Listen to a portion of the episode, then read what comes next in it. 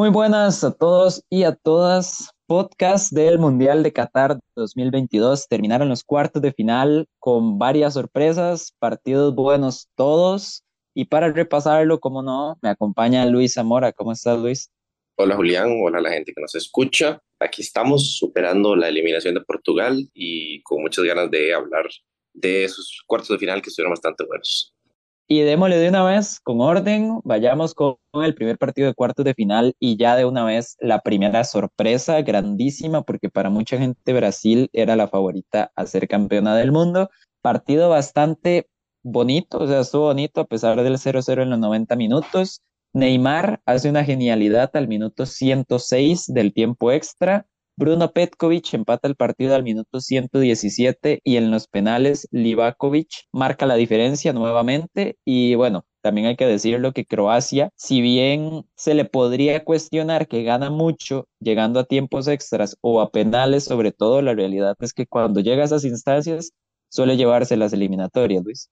Sí, Julián, partido muy parejo, Croacia creo que saca la ventaja los primeros 60 minutos en quitarle la bola a Brasil, lo somete de alguna otra forma, aunque no necesariamente eh, lo mete bajo su marco, no lo deja salir, no lo deja atacar y eso daña bastante a la selección de Brasil, que le cuesta salir mucho, sobre todo por los costados, sobre todo por el derecho con Juranovic y que estuvo conteniendo muy bien de la mano con Dejan Lovren, que hubo un partidazo, a Vinicius y a Neymar Luego los cambios de Brasil a mí se me complican un poco de comprender. Creo que no entran los jugadores más adecuados para lo que está solicitando el partido. Y ya después en los penales también cuestionable lo que hace Brasil poniendo pateadores bastante inexpertos en momentos decisivos. Se lo lleva a Croacia, a mi parecer, por su buen funcionamiento medio campo. Interesante, destacable lo que hacen con Pasalic, prescindiendo de un delantero, poniendo más un mediocampista para complicar un poco más la salida de Brasil. Y creo que le sale bastante bien a pesar de eso, porque sí, se, siento yo como que el ritmo del partido se estaba jugando más a lo que quería Croacia, pero aún así el peligro lo llevaba a Brasil, porque Croacia primero tiene un problema en la delantera bastante grande, o sea, es cierto que Perisic siempre con la selección juega bien, pero realmente se siente que está muy solo en ese último tercio de campo y muchas veces el dominio que tienen los Brozovic, Kovacic y Modric no se puede traducir en, en ocasiones de peligro. Y más bien Brasil, que no estaba teniendo el control como le gustaría, había esta sensación de que en cualquier momento llegaba un chispazo, anotaba el gol y ya con eso lograba marcar la diferencia, porque tiene jugadores de muchísima calidad y porque es algo incluso a lo que ya nos viene acostumbrando en este proceso con Tite. Llega el chispazo de Neymar al minuto 106, es cierto, pero finalmente llega y como dice Luis, ¿verdad? Por ahí algunas decisiones, sacar a Militao a mí me pareció un cambio raro, por ahí entra la asistencia de Orsic en el gol. Y bueno, finalmente termina empatando los Croacia, que no se puede decir que no lo mereciera, ya sabemos cómo es la historia con los penales. Luis, cambiemos un poquito la dinámica por aquí. ¿Cuál es el jugador del partido? Yo se lo doy a Luka Modric. Yo destacaría a Lobren o Juranovic. Me quedo con Juranovic, la verdad. Muy buen partido de lateral. De hecho, es interesante porque es el lateral del Celtic y ya había enfrentado a Vinicius en los partidos de Champions League. Entonces, digamos que ya por ahí lo había podido medir un poquito y prepararse para hacerlo muy bien en este duelo.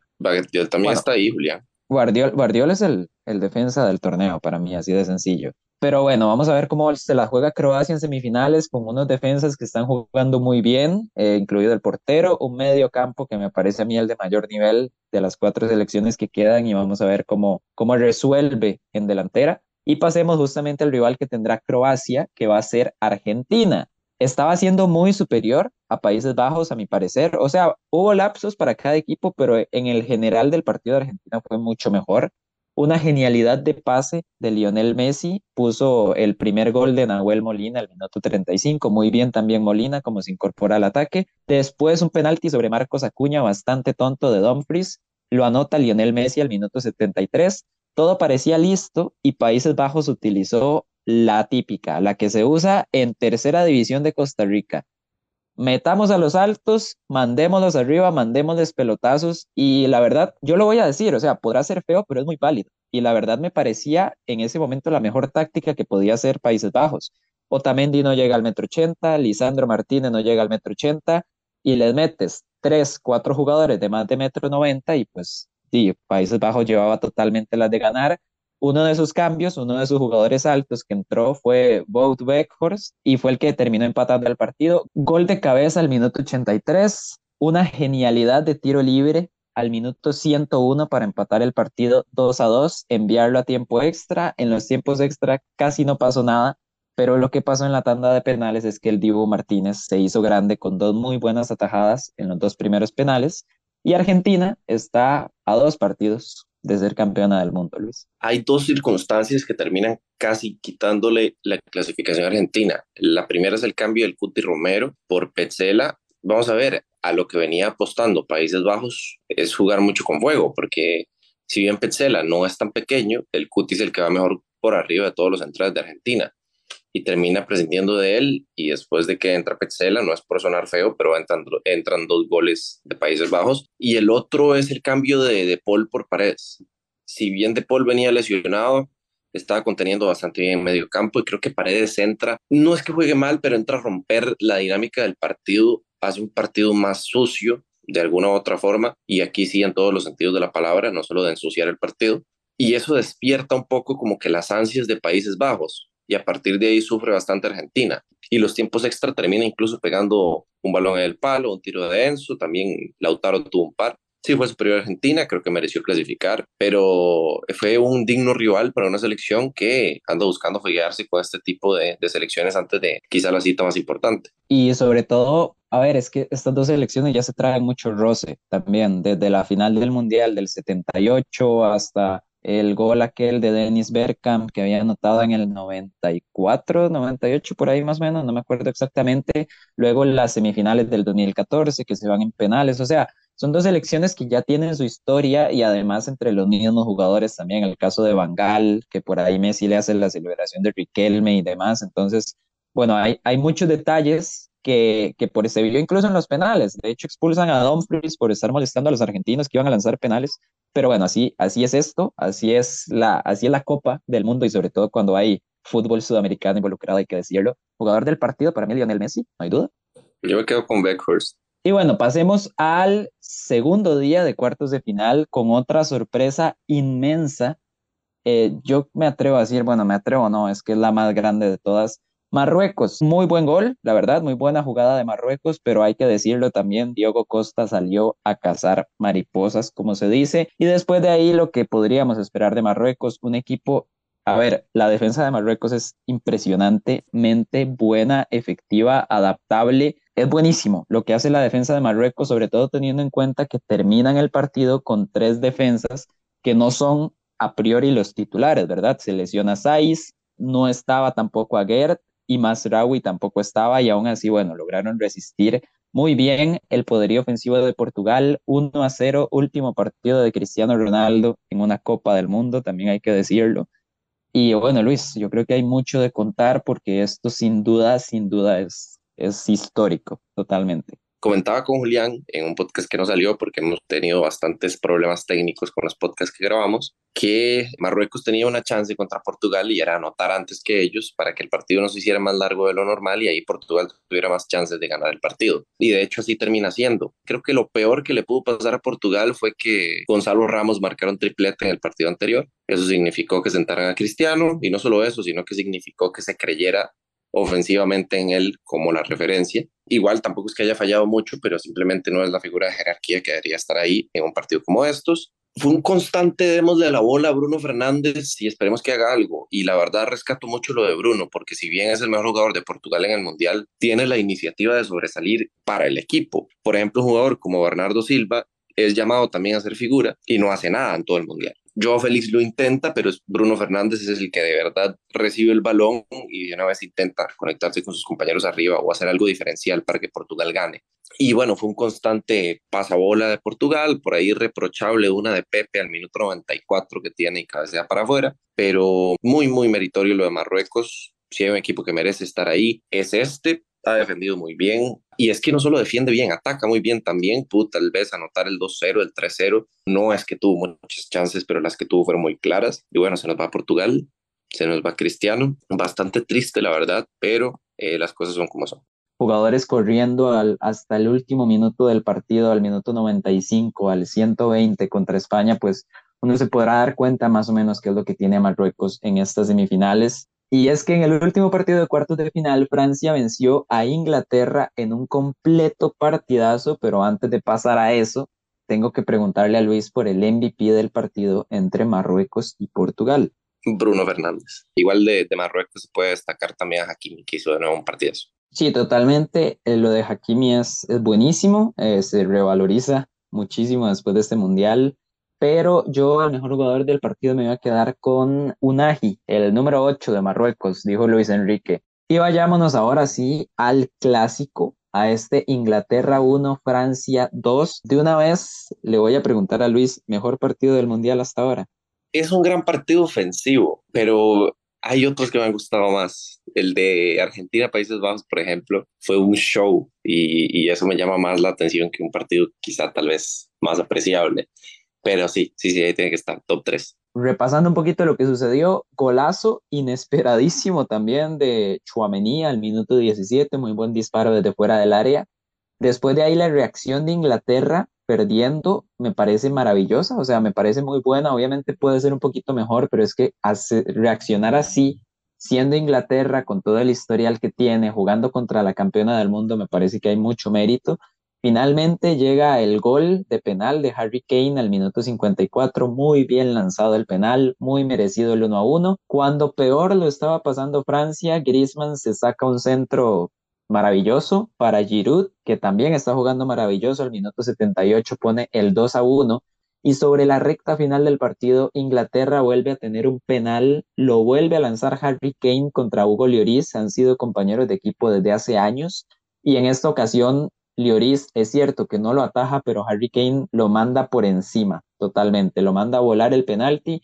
Se pierde Inglaterra la chance de poner el 2 a 2 y lo cierra Francia, ¿no? O sea, Francia gana 2 a 1. No es mejor para mí que Inglaterra, pero esta es la jerarquía y esta es la clase de partidos que eventualmente suelen ganar los equipos campeones.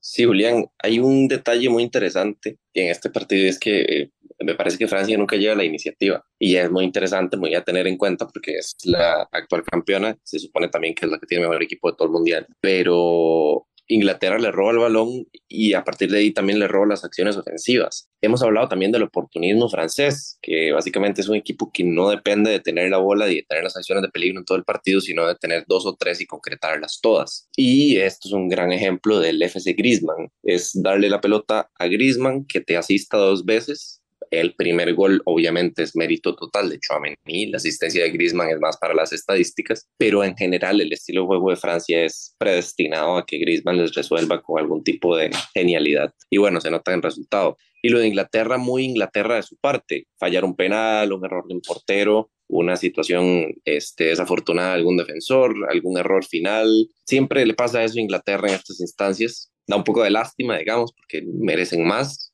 la selección lo hizo bastante bien, fue superior a la campeona del mundo, si hay un partido en el que merecía pasar Inglaterra a este, pero se termina yendo a la casa por otro tipo de error como el que comete siempre.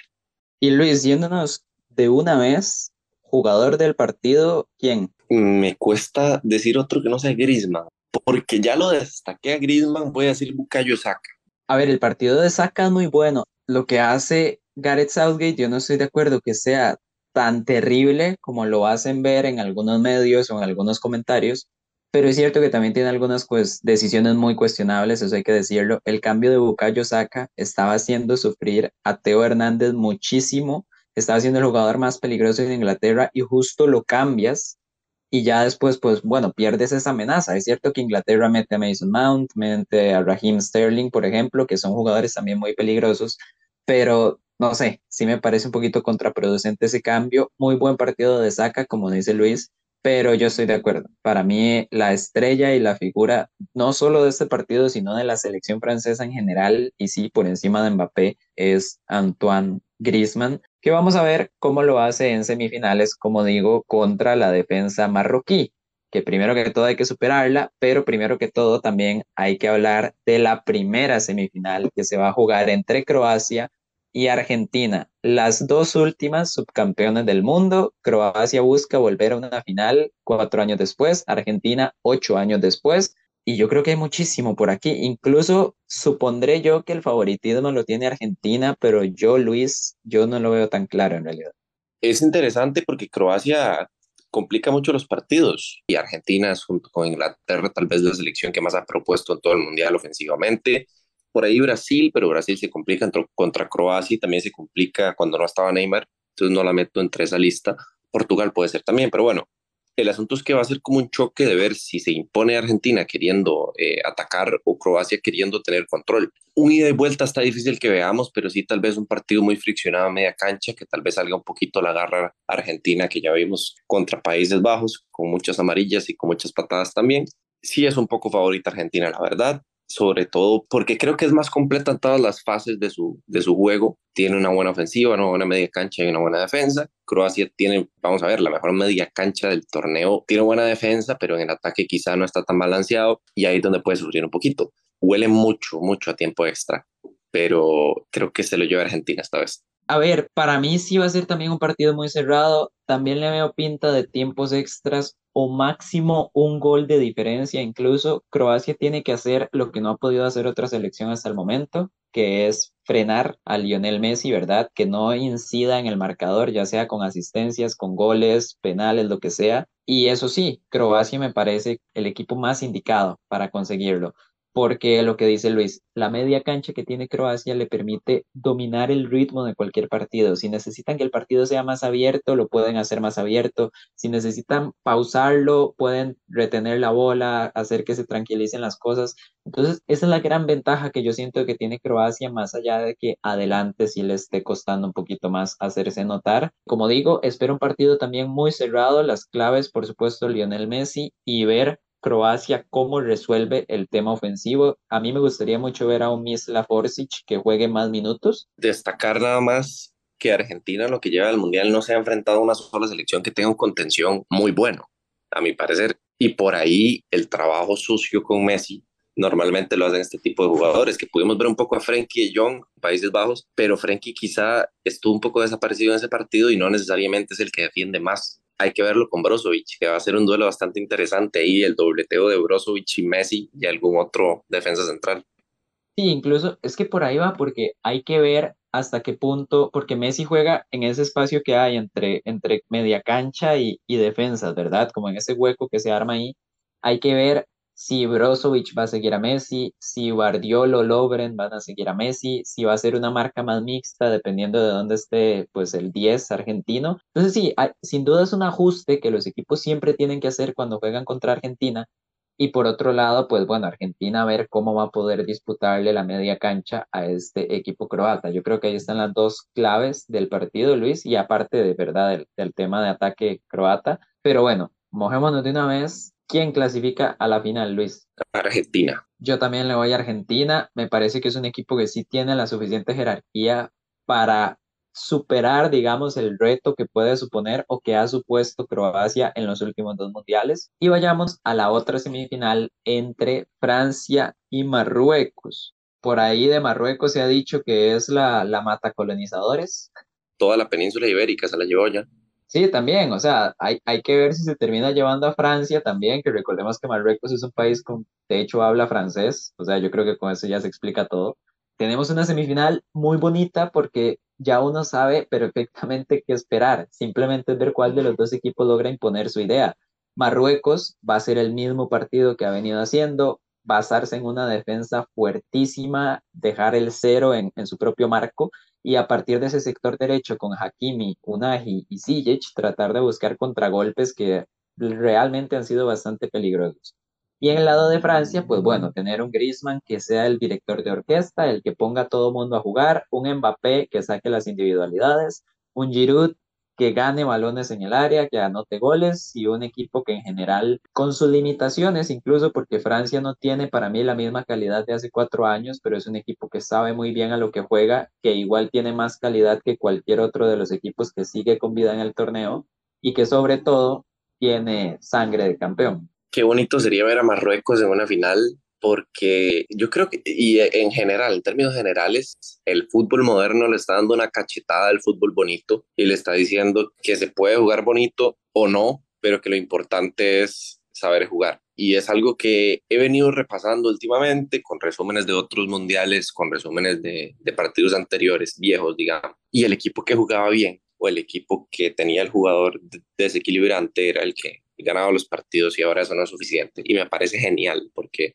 eso le da más oportunidades a otros equipos de que lleguen y hagan su papel decente. Y bueno, Marruecos es la prueba de esto. Igual lo viene haciendo Croacia, este, incluso en mundiales anteriores, bueno, lo de Costa Rica eh, o este tipo de selecciones. Y sería muy bonito que Marruecos dé el siguiente paso y, y sea como el, el establecer un nuevo estilo de, o una nueva era del fútbol. Me parecería muy interesante. Pero eh, creo que va a pasar Francia. Es que por estilo de juego a Marruecos le sirve un equipo que proponga mucho. Y ya sacó España, que fue quien tuvo todo arriba, atrás España es muy endeble, sacó a Portugal, quizá deja muchas dudas y atrás también sufre un poco. Y creo que Francia no es un equipo que priorice tener la bola todo el partido o que priorice matar al rival lo más antes posible, sino que Francia es un equipo que pretende esperar a ver qué hace el rival para a partir de ahí sacar sus conclusiones y si sus conclusiones son cederle el balón a Marruecos para que les ataque todo el partido y resolver en una contra, pues Francia está dispuesto a hacer eso. Evidentemente no lo va a hacer, pero lo que quiero decir es que Francia se va a adaptar al juego de Marruecos y no Marruecos al de Francia.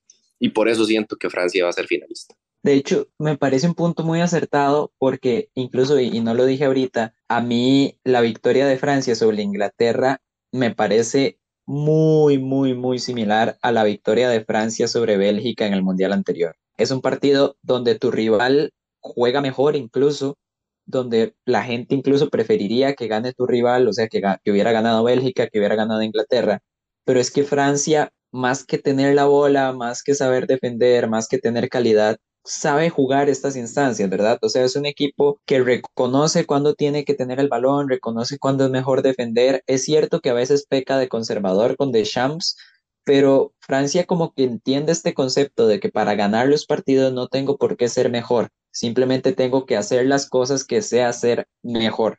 Y ahí es donde pues ha marcado diferencias y ahí es donde me cuesta ver que no pueda volver a marcar las diferencias contra Marruecos. Por eso yo sí pongo también a Francia como finalista. Luis y yo tenemos una final entre Francia y Argentina, yo creo que final soñada para muchas personas, ver si se repite el bicampeonato francés en este caso o ver si por fin Lionel Messi logra alzar una Copa del Mundo, pero bueno, antes de adelantarnos, ¿verdad? Quedan dos semifinales buenísimas entre cuatro selecciones buenísimas, un mundial muy bonito. Luis, yo creo que lo podemos dejar por acá. Nada más este, hacer un pequeño recordatorio, tema fantasy, también hemos estado grabando algunos videos y también por temas de situaciones técnicas de no estar escapado de las manos publicar. Pero bueno, nada más un pequeño resumen. Faltan por jugarse cuatro partidos, de los cuales, bueno, se puede sacar bastantes puntos, pero ya el margen es súper cerrado. Priorizar comodines y este tipo de cosas por si quieren jugar. Y bueno, los dejo con Julián para el cierre. Y bueno, sí, es cierto, hemos tenido ciertos problemitas técnicos, ¿verdad? Con lo del fantasy. Vamos a tratar de verdad de sacar, aunque sea un videíto corto, para que las personas que estén ahí en el top de la liga o estén metidísimas en el fantasy por lo menos puedan consumir de ese contenido que nosotros sabemos que, es bastante divertido, a nosotros también nos gusta mucho. Pero bueno, Luis, muchísimas gracias por eh, acompañarnos en este podcast. Muchísimas gracias a quienes lo escucharon. Cualquier cosa, dejen comentarios, sugerencias, lo que quieran. Recuerden punto de partida guion bajo CR en Instagram, Facebook y TikTok. Esperemos que las semifinales sean grandes partidos como lo fueron los cuartos de final Vamos a estar grabando después podcast cuando terminen las semifinales y, como no, nos vemos hasta la próxima. Hasta la próxima.